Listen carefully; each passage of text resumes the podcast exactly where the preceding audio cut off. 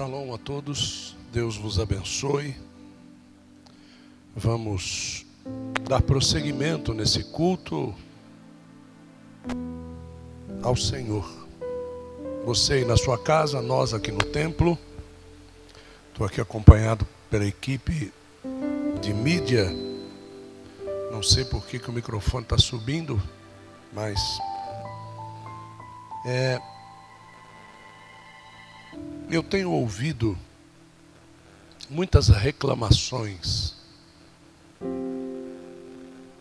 de. Eu não vou dizer crentes, eu vou dizer pessoas.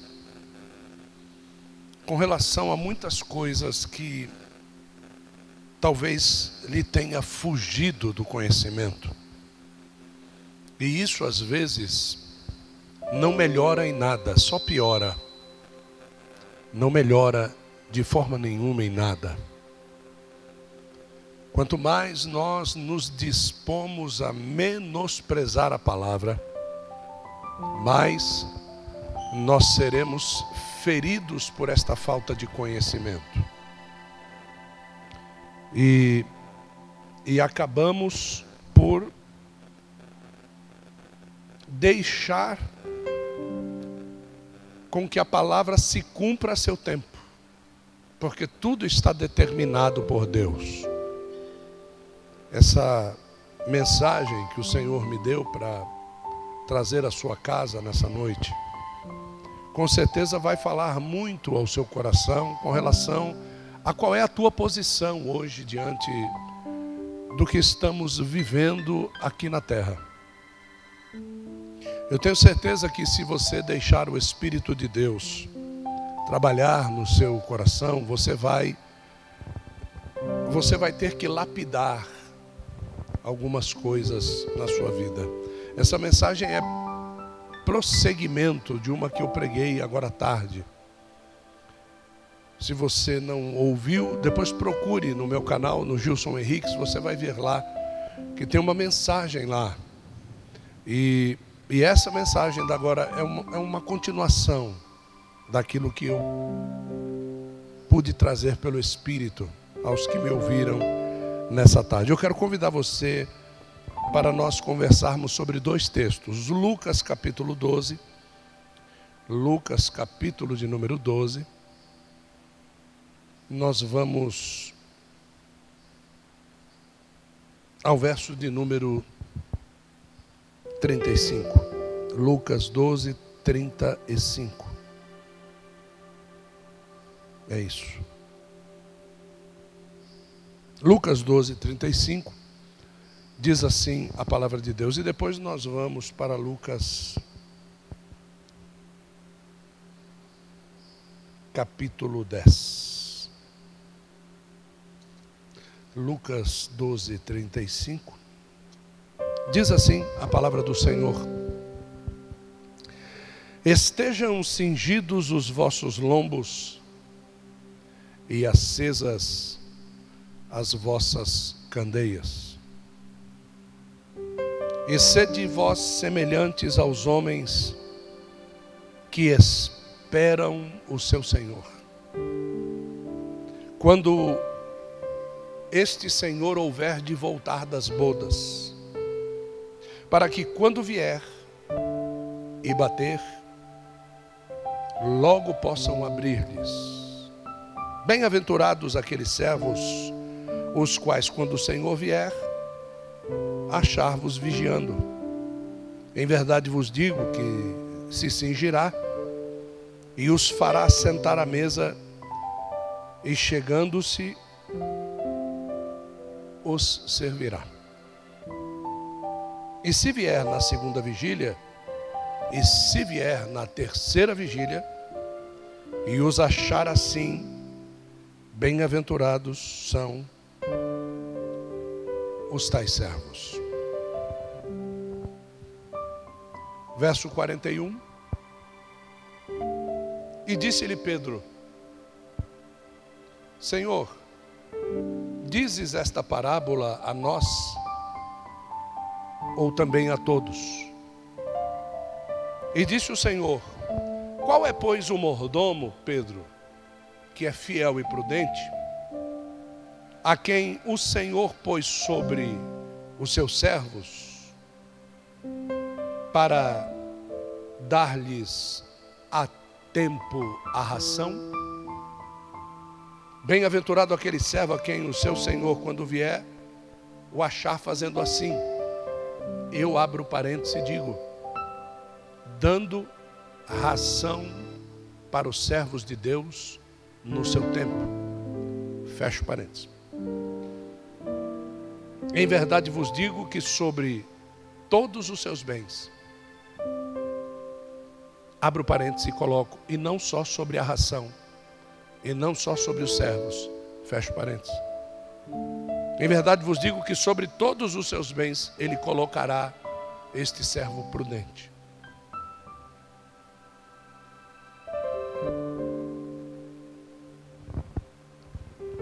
O que nós estamos fazendo com tantas promessas? Mais ou menos 8.500 promessas. O que nós estamos fazendo com tantas? tantas coisas lindas que Deus nos prometeu. O que nós estamos fazendo das nossas vidas? O que nós estamos buscando em meio ao anúncio dos nossos testemunhos? Em meio às fotografias que postamos, aos passeios que fazemos? O que nós estamos buscando? O que é realmente que o meu coração anseia e deseja, a fim de que eu possa usufruir de todo esse contexto que ele me inseriu,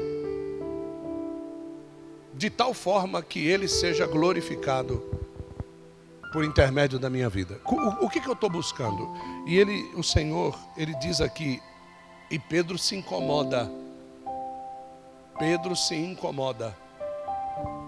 A primeira coisa que aconteceu aqui, é que eu quero chamar a tua atenção, é que ele fala de três vigílias. Ele fala da primeira vigília, que é a primeira anunciação da vinda dele aos judeus. Ele fala da segunda vigília, que é o arrebatamento da igreja. E ele fala da terceira vigília, que é o retorno dele em glória em Apocalipse 19. As três vigílias ele anuncia aqui, e ele diz que bem-aventurados são aqueles que nas três condições estiverem vigiando. Ele não diz que a massa vai estar levedada aqui, ele, essa massa vai levedar depois. Aqui ele está dizendo que vai existir tempos diferentes para cada situação de bem-aventurança. E em primazia, isso incomoda Pedro, porque Pedro ele se coloca como um pastor dos judeus e ele não quer saber de gentios. Pedro tem essa dificuldade. Então Pedro faz a seguinte pergunta: Isso aqui é só para nós, judeus, ou para todos? Ou para todos os outros? E aí Jesus vem dar-lhe uma paulada bem dada, dizendo assim: Escuta, ser colocado como servo de um Senhor que ordena alimentação de quem precisa comer você não precisa saber em que condição você está. Você simplesmente tem que obedecer, Pedro. Seja na primeira vigília, seja na segunda, ou seja na terceira. Você tem que estar bem. Você tem que obedecer. Você tem que alimentar pessoas. Você tem que, que fazer com que as pessoas conheçam a verdade que te transformou. E, e, e eu estou me deparando com muita gente que não está preocupado em pregar uma verdade que transforma. E ele está dizendo que bem-aventurado vai ser aquele que, quando o Senhor voltar, encontrar pessoas dando ração para quem tem fome. Não é pessoas dando banquete, é pessoas dando ração. E eu não sei se você sabe que a palavra ração é uma comida típica para cada tipo de pessoa, para cada tipo de raça, para cada tipo de animal. É uma ração. Por isso que quando nós vamos aos pets, nós compramos o que lá? Feijoada? Não, compramos ração. E, e eu não posso comprar ração de gato para dar para cachorro. Eu não posso comprar ração de cachorro para dar para passarinho. Cada um deles tem uma ração específica. E nós humanos também temos a nossa ração específica. E quando nós começamos a zombar desta ração e começamos a comer de tudo, nós nos tornamos mortos por aquilo que ingerimos. Aqui está falando de ração. Ração é comida balanceada. Ração é comida especial. Ração é uma comida que se dá para caminhar muito tempo. Quando o profeta Elias estava ali, caído com fome, os corvos, os árabes do deserto, trouxeram para ele uma ração. E essa ração era pedaços de carne com água. E eles disseram assim: come esta ração porque esta comida vai te fortalecer para você caminhar durante muitos dias. Essa é a palavra que deveria estar sendo pregada neste tempo de deficiência: ração. Para que as pessoas que comem dessa palavra possam caminhar fortes durante muitos dias. Mas por incrível que pareça, parece que as pessoas não querem ração. Eu tenho essa dificuldade com a minha cachorrinha. Minha cachorrinha come das melhores rações. É. Mas ela sempre está do nosso lado querendo comer ketchup, mostarda. Ela sempre está do nosso lado querendo comer pastel. Né? Ela sempre está do nosso lado querendo tomar sorvete. Ela quer. E se nós quisermos alimentá-la com aquilo, sabe o que a gente vai fazer com aquela pessoa que a gente ama tanto, com aquela pessoinha pet que a gente ama tanto? Nós vamos matá-la antes do tempo. Porque nós estamos dando para ela uma comida inadequada, ineficaz e totalmente fora do balanceamento do seu organismo. E eu aqui estou falando de organismo espiritual. Eu posso dizer para você que Jesus disse assim: em verdade vos digo que quem agir assim, que quem der a ração no tempo certo para quem tem que comer e está necessitado, de não comer muito, mas comer o necessário para caminhar muitos dias, a Bíblia diz que ele não o colocará somente sobre o controle das rações e o controle da possibilidade de dar ou não dar, ele vai colocar sobre todos os seus bens. Então, além desta ração que nós deveríamos estar dando para aqueles que necessitam comer e se fortalecer para caminhar muitos dias, existem muitas outras coisas que nós não devemos querer usufruir nesse exato momento. Mas que interessante é que quando ele encontra alguém que é fiel na entrega da ração para que o povo, comendo, caminhe muito tempo, ele coloca essas pessoas sobre outras coisas, para comandar outras coisas, para estar em outras coisas, para viver outras coisas, para usufruir de outras coisas, que todo mundo fica perguntando: como é que você consegue ter tudo isso? Por quê? Porque no pouco essas pessoas têm sido fiéis e no muito o Senhor as tem colocado. Isso é fantástico, por quê? Porque quando nós não nos preocupamos em ter muito, mas em sermos fiéis no pouco que Ele tem colocado nas nossas mãos, nós vamos nos surpreender com aquilo que Ele vai colocar nas nossas mãos. A partir do momento que essa fidelidade não nos interessar que seja na segunda, na terceira, na quarta ou na primeira vigília, não, porque nós não estamos muito preocupados com o horário que ele vem, nós estamos preocupados que ele nos ache sendo fiéis a ele quando ele vier bater. E, e, é, e, é isso que é muito importante nessa passagem. Sede vós semelhantes aos homens que esperam o seu Senhor.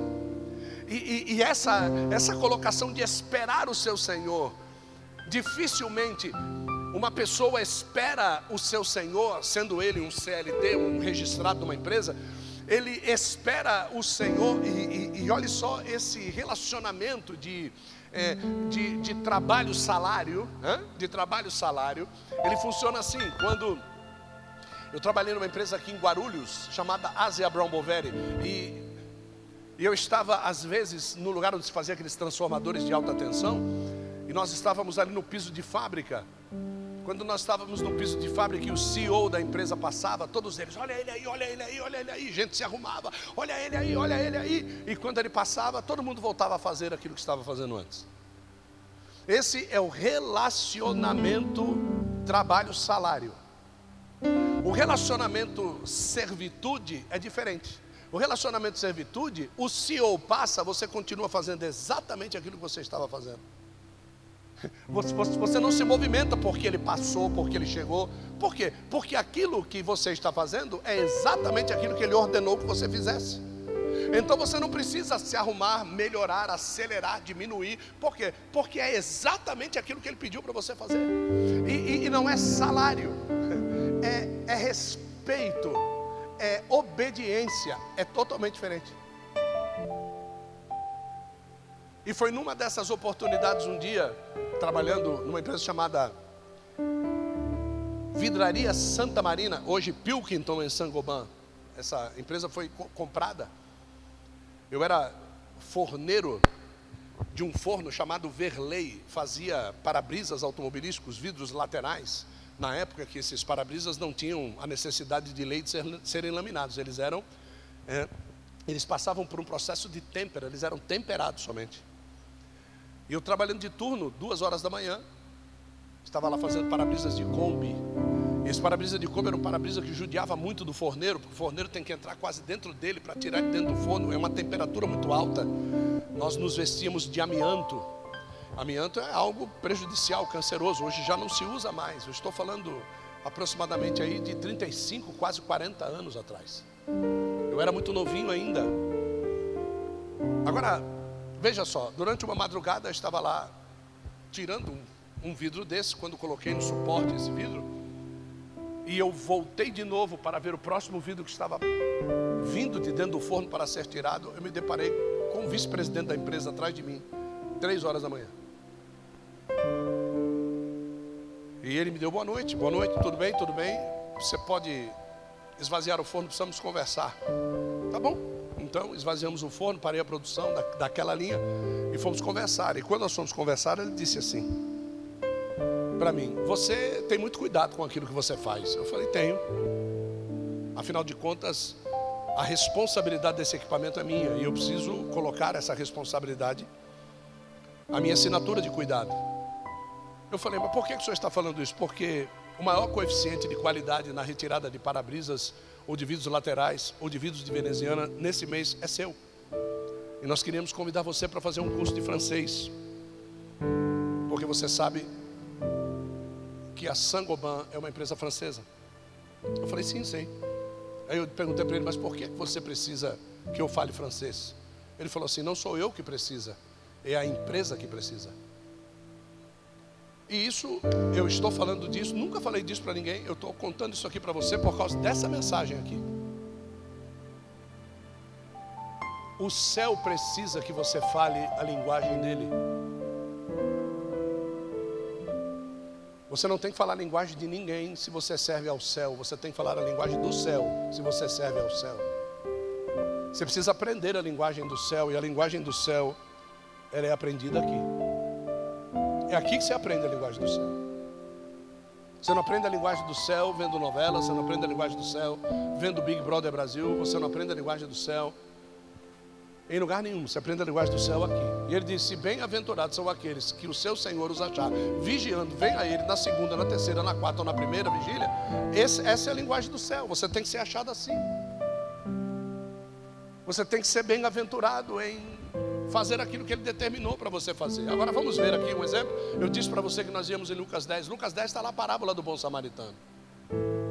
Na parábola do bom samaritano, eu encontro pessoas que conhecem a linguagem do céu e não andam segundo a linguagem do céu. E eu conheço pessoas que são julgadas pela linguagem do céu e conhecem mais a linguagem do céu do que aqueles que se dizem conhecedores da linguagem do céu. Eu vejo um judeu caído no caminho, foi assaltado, ele foi roubado dos seus bens, machucaram esse judeu e ele ficou caído como morto lá. Um levita passa de largo, um sacerdote passa de largo. Passar de largo quer dizer não se contaminar com a cena, com a situação.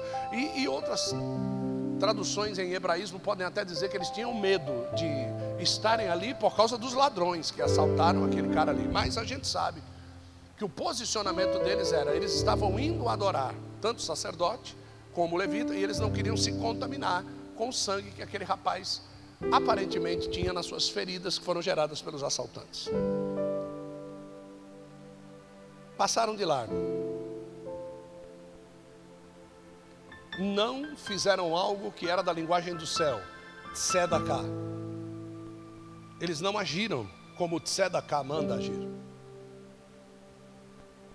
Vindo após a situação samaritano, ele, ele se compunge com aquilo, estaciona o seu veículo ali do lado, liga o alerta, desce do seu carro, verifica os sinais vitais, vê que aquele cara não está muito bom, volta no carro, pega a sua mala de primeiros socorros e ele começa a fazer os primeiros socorros ali naquela, naquela pessoa pega esse rapaz, põe dentro do seu carro, leva até o primeiro hospital, logo depois de onde ele está. E ele dá entrada nesse hospital como se fosse parente familiar desta pessoa. Ele coloca ele ali, ele fornece os dados, ele pergunta quanto é imediatamente aquilo que está ali, porque ele não pode ficar ali, ele tem que prosseguir a viagem, ele é um homem de negócio, um homem rico. E ele então, ele diz assim: Olha, está aqui pago toda essa despesa que vocês vão ter aqui. Eu vou até os meus negócios, quando eu voltar, eu passo aqui. E eu vou pagar se tiver alguma coisa a mais para pagar. Aí Jesus, Jesus, ele conta essa história para responder uma pergunta. Uma pergunta que você talvez esteja fazendo: quem é que eu tenho que alimentar com ração? Quem é que eu tenho que ajudar? Quem é que eu tenho que fazer alguma coisa por? Essa pergunta foi um dos fariseus que estava junto com ele, que ele estava contando a respeito do amar ao próximo. E essa pessoa vai e pergunta: e quem é o meu próximo? Por quê? Porque a pergunta inicial foi: o que, é que eu faço para ir para o céu? Porque ninguém quer ir para o inferno. O que, é que eu faço para ir para o céu? O que tiver que fazer para ir para o céu, eu faço, eu, eu vou fazer. Eu tenho que virar santo, eu viro santo. Eu tenho que parar de beber, eu paro de beber. Eu tenho que parar de fumar, eu paro de fumar. Eu tenho que parar de adulterar, eu paro de adulterar. É assim que muita gente está achando que vai para o céu. Mas não é isso que nos leva para o céu. Essa transformação não vem de nós, não é autolibertação. Ah, se tem que parar, eu paro. Não é você que tem que parar, filho, filha. Não é você que tem que deixar de dizer palavrão e ao invés de dizer o palavrão, morder o dedo. Mas o palavrão já foi falado dentro da tua cabeça. O adultério já ocorreu dentro da tua cabeça. A glutonaria já ocorreu nos teus olhos. Não, não é isso, não é. O, o Jesus, ele, o que ele está dizendo aqui, não é isso. Não é ir lá e fazer a selfie que você está socorrendo o cara, meu. Não é isso. Não é esse tipo de, de alimentação, não é essa ração, pelo amor de Deus, não é isso. Nós não estamos aqui para fazer propaganda. Nós não vamos a lugar nenhum com isso. Jesus está respondendo para um fariseu. Você sabe o que é um fariseu, cara? É aquele que se acha a quarta pessoa da trindade, meu. É aquele que se acha mais santo do que todo mundo é aquele que se acha dono da verdade, ele, ele se acha o melhor pregador, ela, ela se acha a melhor cantora. Para! Esse samaritano não tem nome. Esse samaritano não tem cargo. Esse samaritano, ele tem uma coisa na boca de Jesus. Ele parou para dar ração. Ele parou para entregar o que tinha que entregar, para fazer o que tinha que fazer, para dar daquilo que era dele. Ele colocou o cara sujo, um ensanguentado, talvez defecado e urinado, dentro do banco da BMW 328 dele. Ele não quis saber, ele, ele, ele não carregou o cara no porta-mala, ele botou o cara em cima do transporte que ele sentava. Ele não estava muito preocupado com o que os outros iam dizer a respeito dele, estava preocupado com a alma que ele estava vendo. Então Jesus ele diz assim: o teu próximo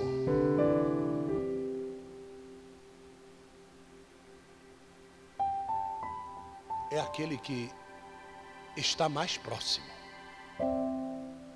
Hum. Arranca, arranca a teologia. Às vezes a ração que você tem que dar não é para um pastor Vou sair aqui, mas vou voltar. Fica aí, tá? Não é para um pastor que pode até estar nos assistindo agora que eu mandei o link para ele. Não é como um pastor como o Laércio Alves. O Laércio Alves que está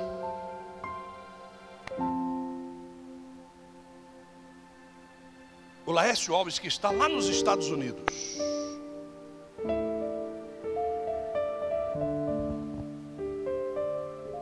Que acabou de, de, de, de entrar em contato comigo aqui agora há pouco e disse assim: Ele não me convidou para ir pregar nos Estados Unidos.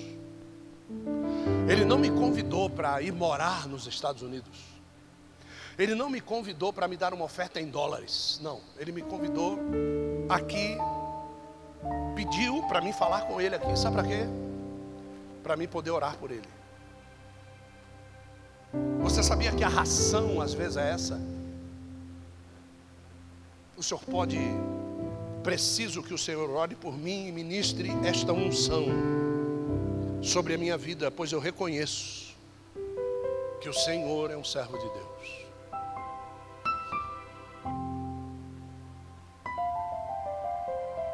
Para mim, eu não preciso de mais nada. Eu não preciso, eu não conheço ele, eu não sei quem ele é. É como aquela aquela mulher ficava olhando por cima do muro e mandou chamar o profeta e disse: Eu tenho visto que o Senhor é um homem de Deus. Eu tenho visto.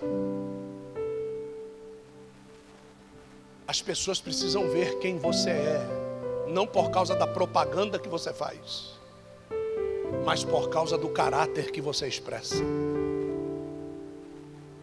O que Jesus está dizendo para aquele fariseu é: tem muita gente querendo conhecer a mim e você não consegue me apresentar a ninguém. Tem muita gente querendo me conhecer e você não consegue dizer quem eu sou. É como Jesus perguntando para os discípulos: quem é que vocês dizem que eu sou?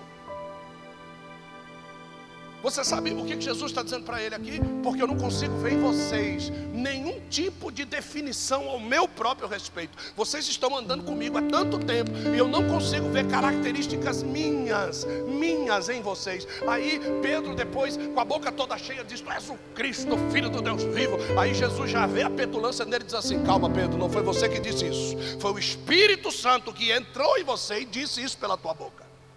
Por quê? Porque a tua, a, a tua característica não reflete isso que a tua boca está dizendo. E nós conseguimos ver isso quando Pedro vai e nega Jesus três vezes. Quando Pedro vai e volta a pescar novamente. Não adianta nós termos discurso, nós precisamos formalmente representar. Então, quando nós fomos entregar uma marmita, quando nós fomos entregar um lanche, quando nós fomos entregar um suco, quando nós fomos entregar uma água, não é o selfie que vai dizer que eu sou crente. Quem vai dizer que eu sou crente é o olhar de ternura, é o carinho na entrega, é como vai ser cozinhado, é como vai ser feito. Uma pessoa que eu não conheço toca a campainha e diz: A minha Adriana está aí. Eu vim aqui trazer, eu vi, eu vi. No Facebook estão pedindo alguma coisa, eu senti no meu meu coração. Agora, quem foi que tocou no coração dele para trazer no endereço Alberto Baiton 2354? Não foi a propaganda, não foi. Por quê? Porque tem centenas e milhares de pessoas pedindo coisas. Se Deus está direcionando as coisas, Ele vai direcionar para Satanás, não, Ele vai direcionar para canais que Ele sabe que podem representá-lo eficientemente naquilo que Ele chama de tzedakah naquilo que ele chama oferecimento literal na representação de alguém. Eu sou representante, feliz, diz aqui, feliz é o mordomo fiel e prudente, a quem o Senhor pôs sobre os seus servos para lhe dar ração ao seu tempo.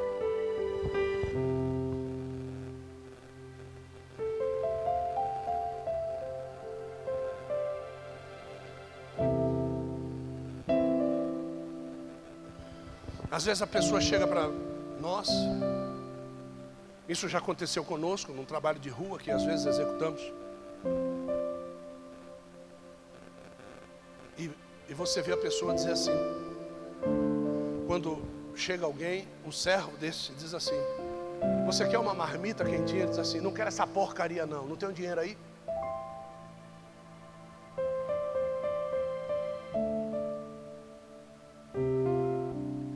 Você sabe por que é que nós ouvimos isso? Porque ele é mal educado, não. Porque nós não ouvimos o que fala aqui.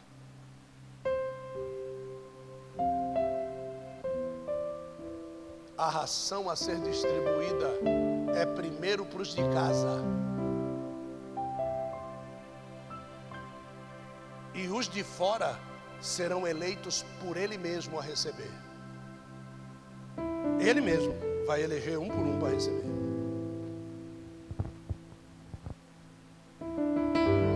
Tanto é que teve lugares que receberam socorro de profetas de Deus em meio à pandemia, em meio à fome, em meio à tribulação.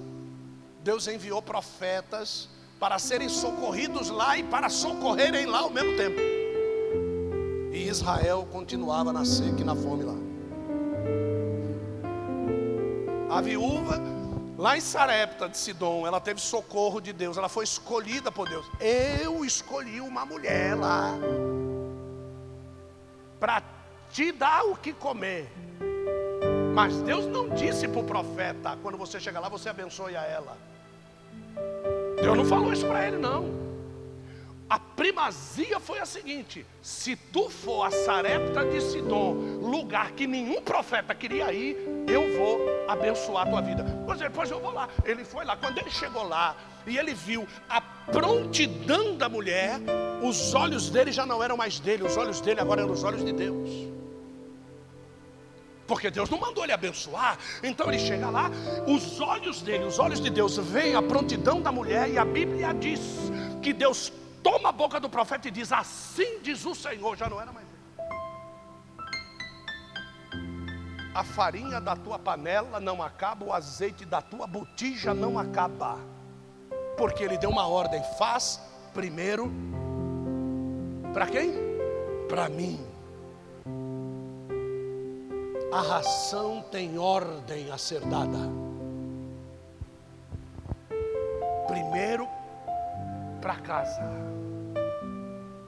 Primeiro para Deus.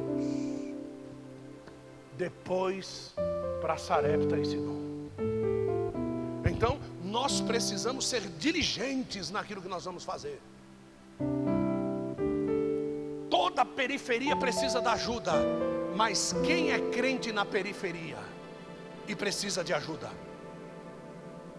Quais as igrejas da periferia que estão precisando de ajuda? Quem é a boca de Deus dentro da periferia e que precisa estar revigorado na sua fé para poder ser profeta no meio da periferia? Sabe por que, que Deus manda comida para o profeta? Porque profeta com fome não profetiza. Então nós precisamos ter esta visão. E não simplesmente sair distribuindo e a pessoa pega na tua frente e joga atrás. A pessoa pega na tua frente e joga atrás. A pessoa pega na tua frente e joga para o lado. Os ratos, já chegamos em lugares que quatro, cinco marmitas, os ratos comendo a marmita de dois, três dias que a pessoa não come.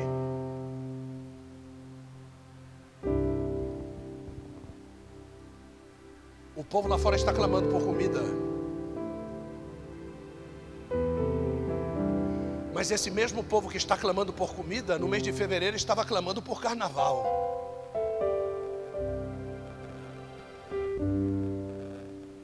O que, é que o senhor está querendo dizer? A ração é para servos, em primeiro lugar. Porque o Senhor vai voltar para os servos, nós temos que manter os servos de pé. Nós temos que manter a casa de Deus de pé. As famílias que precisam de socorro e de sustento dentro da casa não pode ficar. Porque que exemplo somos nós de darmos cesta para quem não é crente e quem é crente precisando de cesta?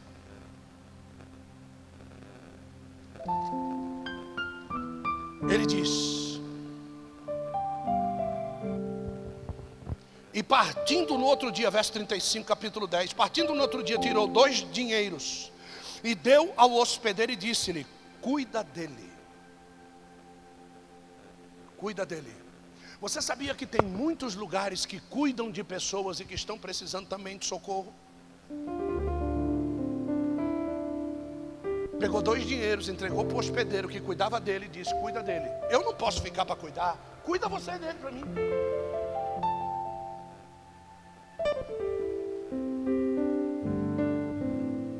e tudo o que mais gastares, eu te pago quando voltar.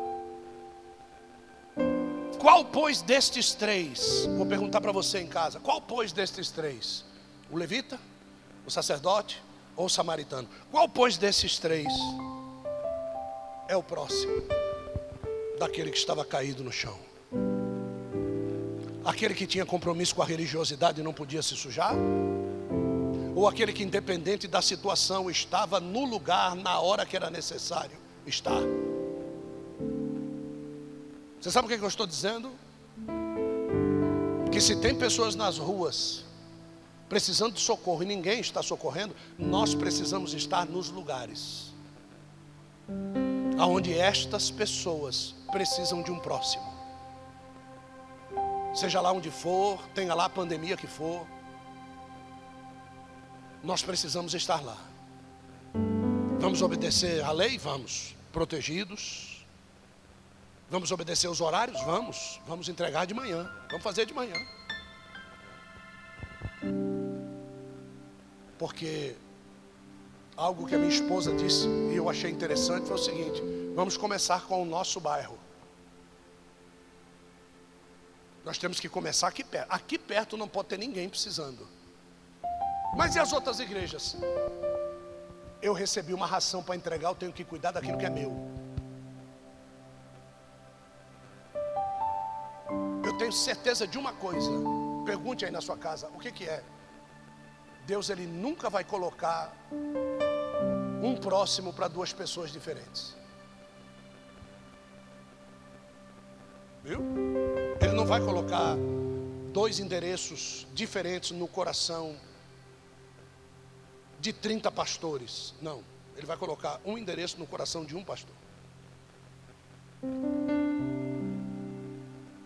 E se esse pastor for um levita ou um sacerdote, ele pega aquele endereço e ele acrescenta na vida daquele que multiplicou aquilo que ele deu. Ele acrescenta mais.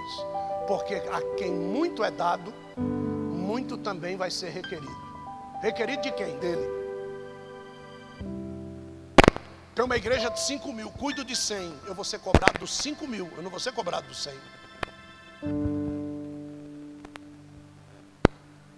Eu quero ter uma igreja de 30 mil, não tem problema. Eu vou ser cobrado dos 30 mil, mesmo que eu cuide de 3 mil só. Você não requereu, você vai ser cobrado. Então, tudo aquilo que chegar nessa campanha que estamos fazendo aqui, 5 mil vai ter que prestar conta dos 5 mil, dos quilos, do quanto foi para marmita. Nós temos pessoas aqui que são nutricionistas, elas vão ajudar a balancear esse alimento. Pergunta para mim, por que essa frescura? Pergunta por que essa frescura, sabe por quê? Porque a ração tem que ser para muitos dias. Não é comida para encher barriga, junto com aquele arroz vai o amor. Esse amor é que vai curar, não é o arroz. Junto com esse amor vai uma oração, é essa oração que vai expulsar o demônio da casa.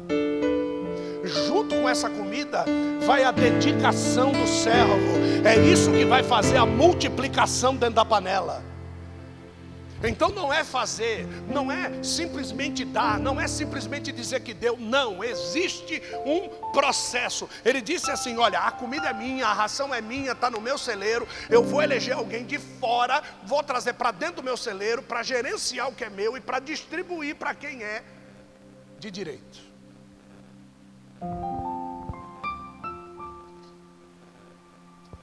E ele continua ainda dizendo assim: Já estamos aqui agora no capítulo de número 12 de Lucas.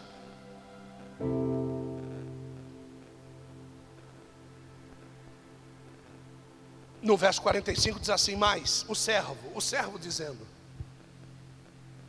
Mas se aquele servo disser em seu coração: O meu senhor tarda a vir, e começar a espancar os criados e as criadas, e a comer, a beber e a se embriagar, se o servo, pastor Marco Leucato está aqui junto com a pastora Brissane, pastor Adriano Cruz está aqui junto com a pastora Patrícia, presbítera Beth, está todo mundo aqui intercedendo. Se esse servo disser, vou ficar em casa, e acabar enfraquecendo, comendo demais, embriagando-se, e dizendo: Jesus não vai voltar agora não. A Bíblia Sagrada diz assim: virá o Senhor daquele servo no dia em que ele não espera, e numa hora que ele não sabe, e separá-lo-á, e lhe dará a sua parte com os infiéis. Ele era crente. E agora, por causa dessa atitude, ele está sendo colocado com quem não é crente. Você sabe o que, que quer dizer isso? Que tem pessoas que são crentes, mas o juízo já está determinado sobre a vida dele por causa das ações. Ele é como se não fosse crente, ele é como infiel. Já está determinado. Agora presta atenção nisso, pelo amor de Deus. E se o servo que soube a vontade do seu senhor e não se aprontou, nem fez conforme a sua vontade, será castigado com muitos açoites. Você, você sabe o que quer dizer isso aqui? Não vai perder a salvação. Ele não foi colocado com os infiéis, mas ele vai viver uma vida de castigo e açoite. Sabe por que tem crentes que sofrem muito e vivem apanhando a vida?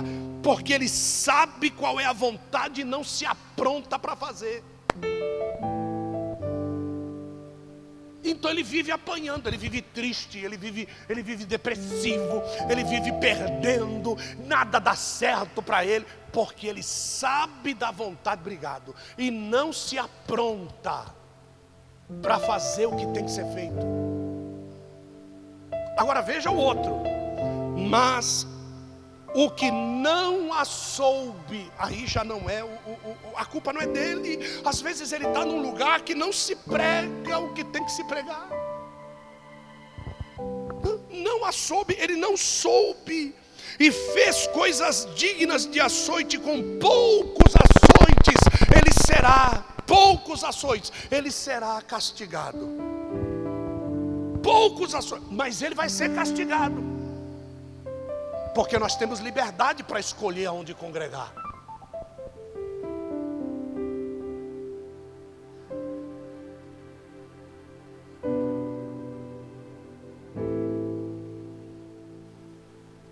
Vou terminar a mensagem pegando um verso que todo mundo faz assim. Ó.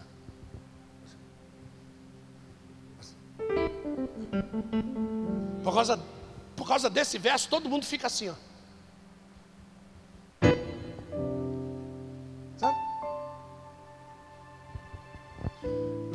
Lançar fogo na terra. Aí todo mundo pensa que esse fogo aqui. Não. Vim lançar fogo na terra. E o que é que eu mais quero se o fogo já está aceso?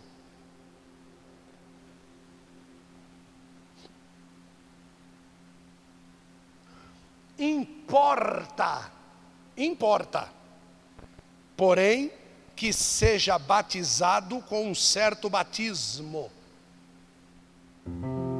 E como me angustio até que venha a cumprir-se. Sabe qual é o batismo que Jesus está falando? Não é o batismo do Espírito Santo, Jesus está falando do batismo da morte dele como eu me angustio, porque esse mergulho que eu vou dar na morte não chega logo.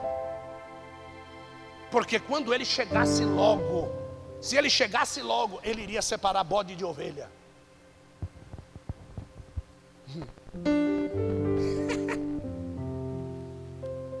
Verso 51. Vocês estão pensando que eu vim trazer paz na terra?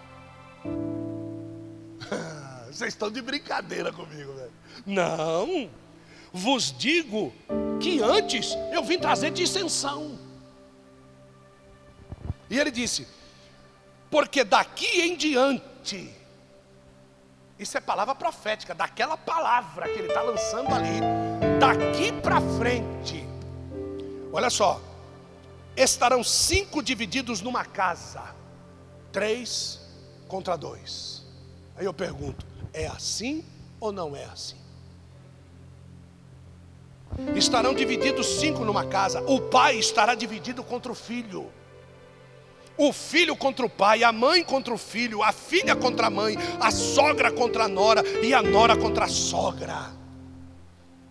E dizia também a multidão. Jesus está falando aqui, ó. E, e, aí ele, ele levanta o pescoço assim, ó, e ele fala com a multidão, porque a multidão sempre estava depois dos discípulos. Então ele levanta o pescoço e diz assim: não adianta correr, não, é para vocês também. E ele diz assim para a multidão: quando vedes a nuvem que vem do ocidente, logo dizeis: lá vem chuva. E assim sucede. E ele continua: E quando assopra o vento sul, dizeis: haverá calma. E assim sucede. Hipócritas. Sabeis discernir a face do, da terra e do céu, mas não saber discernir o tempo que vocês estão vivendo? Hoje eu estava sentado numa varandinha que tem lá. Estava é, lendo a Bíblia. Aí eu escutei lá longe o barulho da chuva, longe. Falei, meu, será que. Mas não está chovendo? Eu estou olhando na minha frente aqui, não está chovendo. Aí eu corri para minha esposa, ela estava sentada no outro lugar. Falei, você está ouvindo? Ela falou, estou ouvindo, a chuva está chegando. Meu irmão, mas a bicha veio que veio com a força, um vento e corre fechar porta, janela, porque chegou sem ninguém esperar vocês não estão sabendo discernir o tempo que vocês estão, vocês conseguem ouvir a chuva chegando, mas nós vamos conseguir ouvir Jesus voltando? Nós vamos conseguir ouvir o arrebatamento acontecendo? Ou nós vamos, diz a Bíblia, ser pego como um ladrão vem e pega a presa? Aqueles animais que vão beber água assim, ó, aqueles, aqueles guinuzão, aqueles boizão que vai beber água assim, ele vai beber água, ele lambe a água, e mal ele sabe que o crocodilo o jacaré está esperando ele, de repente levanta aquela boca, pega o pescoço do bicho, dá aquela torcida, já leva ele para dentro, já era. Já era. E aí ele diz assim: e porque não julgueis também por vós mesmos o que é justo da forma correta. Se vocês julgam bem o tempo e a terra, por que, que vocês não julgam bem aquilo que vocês fazem? Quando, pois, fores com o teu adversário ao magistrado, procura resolver as coisas com ele pelo caminho. Porque se ele te levar para juízo, ele vai levar tudo que você tem. Procura resolver com o diabo enquanto você está a caminho para o céu. Porque se ele for dono de alguma coisa que é sua, quando chegar o momento, não vai haver como negociar, já era. Resolve, manda ele tirar a mão daquilo que Deus te deu agora. Manda ele arrancar as patas dele do teu coração agora. Manda ele arrancar as patas da tua boca julgadora agora. Viu? Isso, em nome de Jesus. Tem que ser agora. Resolve agora, pelo amor de Deus. Esse dinheiro todo que você está juntando, para quem que é? Está tá escrito aqui, tá? Não é para pegar a chave Pix e passar para a igreja, não. Jesus está perguntando para você, para quem que é? Você tem filho para deixar a tua herança? Os filhos que você tem e você granjeou essas riquezas servindo a Deus, eles vão cuidar da riqueza com a mesma qualidade que você granjeou as riquezas? Ou eles vão desperdiçar num tempo só?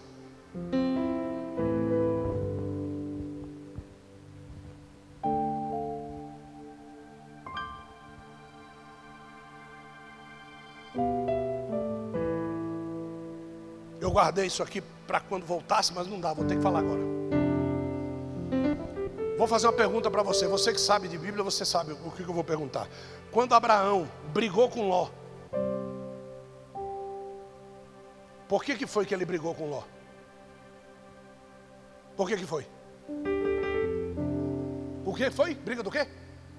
Briga dos pastores. Muito gado para pouco mato. Vou repetir, tá? Muito gado para pouco mato. Muito muita ovelha para pouco pasto. E hoje nós temos pouco pasto para muita ovelha. Você está vendo como é que funciona o negócio hoje? Hã? Aí brigaram. Brigaram. Brigaram, brigaram. Brigou. Isso. Brigou, separou, fez bico, fez bico, fez bico. Bicudo, ficaram bicudo. Um foi para um lado, o outro foi para o outro. Presta atenção no que eu estou lhe dizendo, viu? Um foi para o lado e o outro foi para o outro. Abraão continuou, Brissani, com pastores e ovelhas.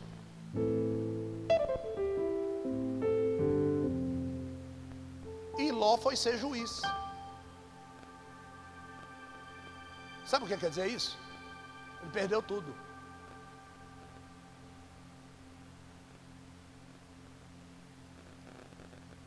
O que Ló tinha é porque estava debaixo da unção de Abraão.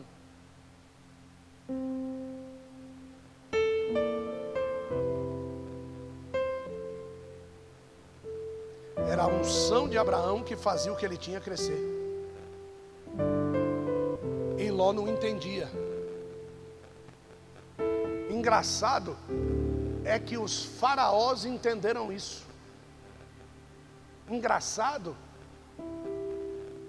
é que Beltesazar entendeu isso. Pegava os crentes cheios da unção e botava para governar o governo. Faraó. Hã? Pegou José e botou para governar ao Egito. Não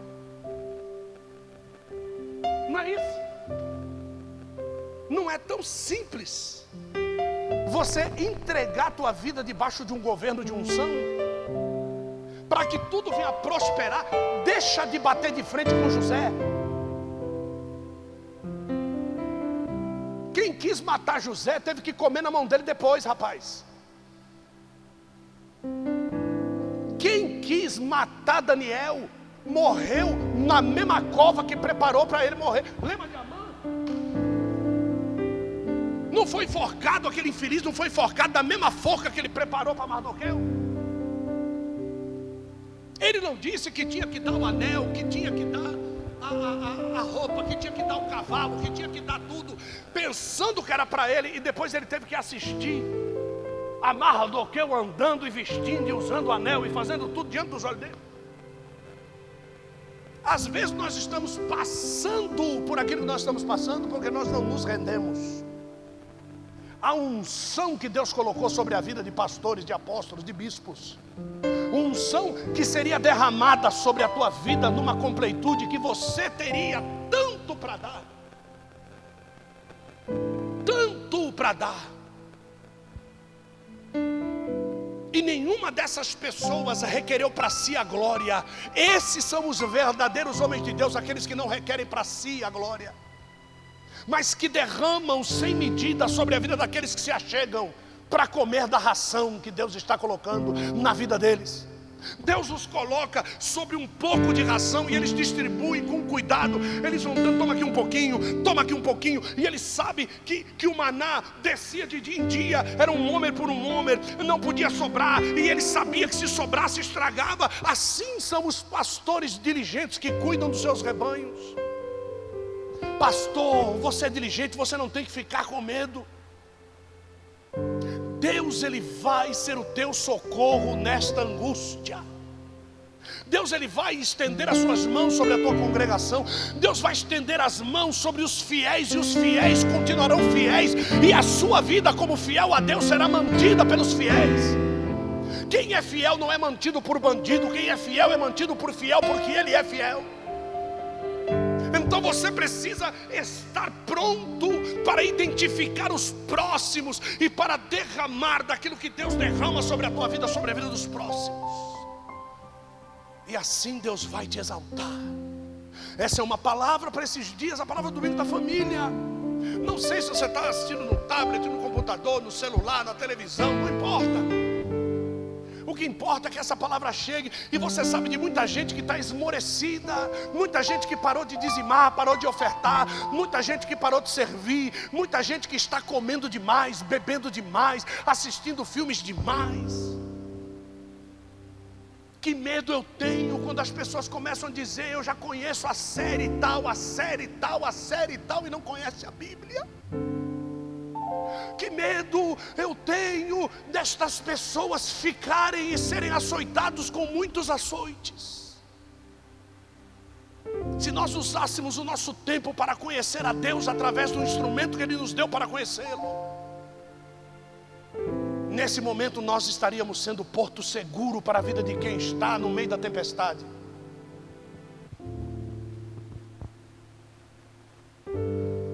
Nós vimos agora um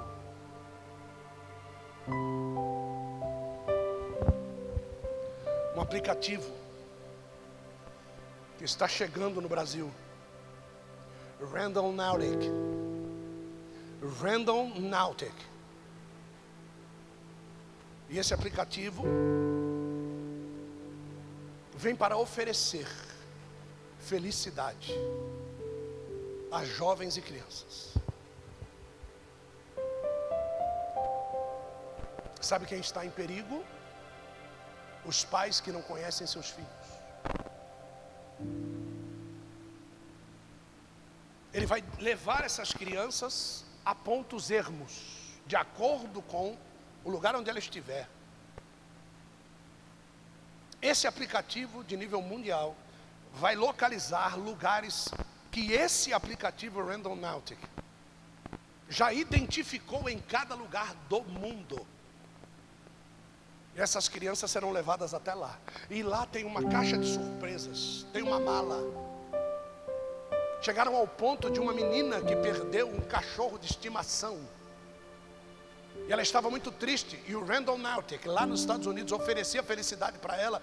Você sabe, e ela não disse isso para ninguém, você sabe o que o Randall Nautic ofereceu para ela num ponto ermo da cidade? Um cachorro perdido.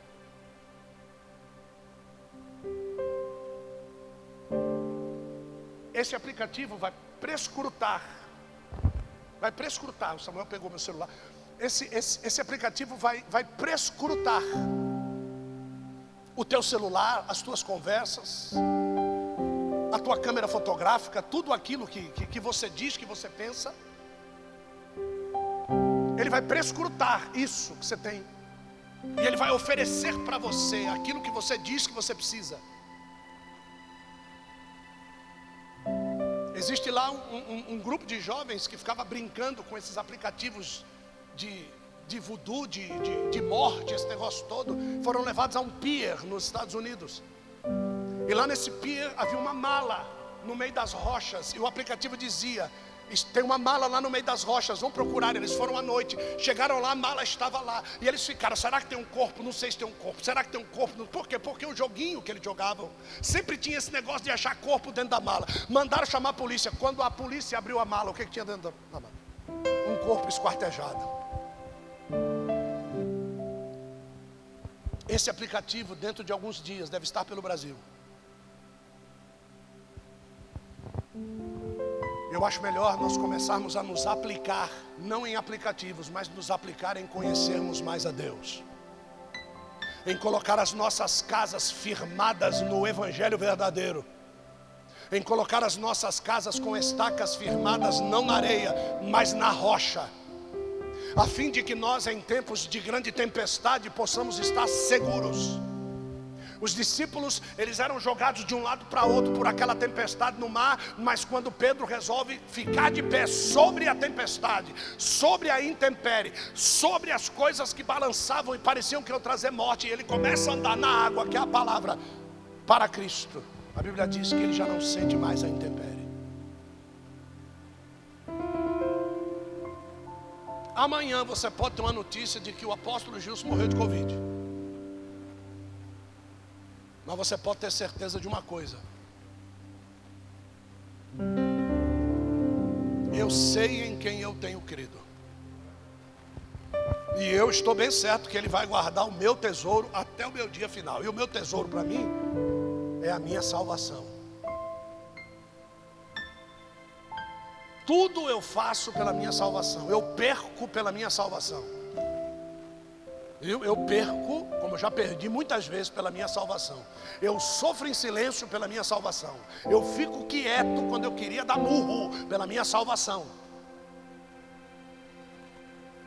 porque eu sei em quem eu tenho crido, e eu sei o que ele fez para que eu tivesse salvação. Então eu tenho que caminhar pelo mesmo caminho que ele caminhou. Pegaram na barba dele, cuspiram na cara dele e disseram assim: profetiza quem te bateu na cara. E ele ficou calado. Eu aprendi com ele. Mas eu tenho certeza que o troco vai vir. No dia do juízo final, ele vai levantar e falar assim: esse rapaz aí, por favor, do canto aí. Aí o cara vai levantar a mão, ele me conhece, conheço, vem cá. Foi você que me bateu na cara naquele dia. Foi você que cuspiu na minha cara, você arrancou a minha barba. Eu não te respondi naquele tempo, porque a palavra verdadeira tem tempo oportuno. Estou te respondendo agora. Eu sou o Filho de Deus. A resposta certa tem o tempo oportuno para ser manifesta. Então, tudo que eu perdi, tudo que eu engoli, tem o tempo certo para ser manifesto. Posso descer a sepultura com tudo dentro de mim, mas o tempo certo, a resposta vem. E a resposta não vem de mim, ela tem que vir de Deus. Então, você precisa dar uma resposta para o mundo de quem é Jesus. Por que é que ele morreu? Se ele ressuscitou, e se Ele salvou tua vida? Essas quatro perguntas você precisa responder todos os dias, através do seu caráter e da sua atitude, através da sua fé. Então, em nome de Jesus Cristo, eu te conclamo, eu te convoco. Não sei até quantas pessoas vão a essa live. Eu peço a você que compartilhe com pelo menos 10 pessoas. Dez pessoas que você sabe que tem condição de ajudar o Brasil nesse momento de pandemia. Muitos crentes estão dando as suas doações para bandeirantes. Se você tem igreja, dê para a sua igreja. Eu não confio na minha igreja, o que, é que você está fazendo lá? Socorra os da casa primeiro. Vão fixar o Pix aí na página. É o CNPJ da igreja, da nossa igreja. Se você é de outro ministério, veja se tem lá um trabalho de socorro emergencial para quem tem fome. Minha igreja não tem. Faça aqui. Não tenho medo de dizer, faça aqui.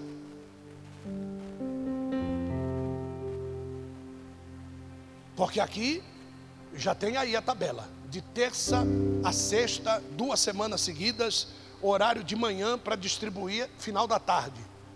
Se você quiser vir aqui, você vai encontrar pessoas aqui fazendo. Não é para aglomerar, não é para vir a Vila Maria, Vila E toda aqui não. Não vai poder entrar, vai entrar um por um para ver. Porque aqui nós não precisamos de espião, nós precisamos de pessoa para trabalhar. Eu não preciso de carro aqui para o cara vir de carro, de, de bermudinha, de roupa de final de ano, e quando tem que colocar as marmitas no porta-malas do carro dele, ele tem compromisso. Não, eu não preciso de você aqui. Eu preciso de gente para servir aqui, para distribuir. Então, por favor, Pegue aí o Pix da igreja, faça o seu depósito e mande o seu comprovante. Esse comprovante vai para a oração. E também vai para tudo aquilo que nós fomos comprar, que a nota fiscal vai ter que bater com tudo aquilo que foi doado e tudo aquilo que foi feito. A gramação de todo o arroz, todo o feijão, toda a mistura, toda a verdura, vai ser tudo feito. A nutricionista vai dizer. A, a, a marmita tem tantas gramas, vai tanta grama disso, tanta grama daquilo, não sei o que, papai. Então, é assim que vai ser montado para depois bater a conta. Tem que bater a conta. Servo bom e fiel. Amém? Então, já deve estar lá o Pix, pegue o Pix e deposite. Você que é fiel, dizimista e ofertante, não deixe a sua igreja.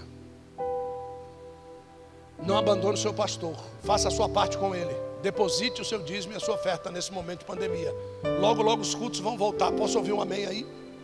Logo, logo os cultos vão voltar. Viu? Vai voltar. Deus vai mandar um boom sobre esse vírus e o nome dele vai ser glorificado. Aonde ele precisa tocar, ele já está tocando. As coisas estão ó, borbulhando. Está aparecendo é, é, sabe, está parecendo um caldeirão. Está borbulhando, fracasso de tudo quanto é lado, ladrão de tudo quanto é lado está aparecendo. Deus ele precisa botar isso aí a limpo e ele vai colocar. Deus não entregou a floresta amazônica para o Brasil, para o Brasil morrer sem oxigênio. Deu para você entender? Então, faça a sua parte, seja fiel para o seu pastor, mantenha as portas da tua igreja abertas. Ah, a igreja que se lasque, você está dizendo eu que me lasque, é isso que você está dizendo. Então, faça a tua parte, seja fiel. Quero terminar com louvor, pode ser? Já está pronto aí?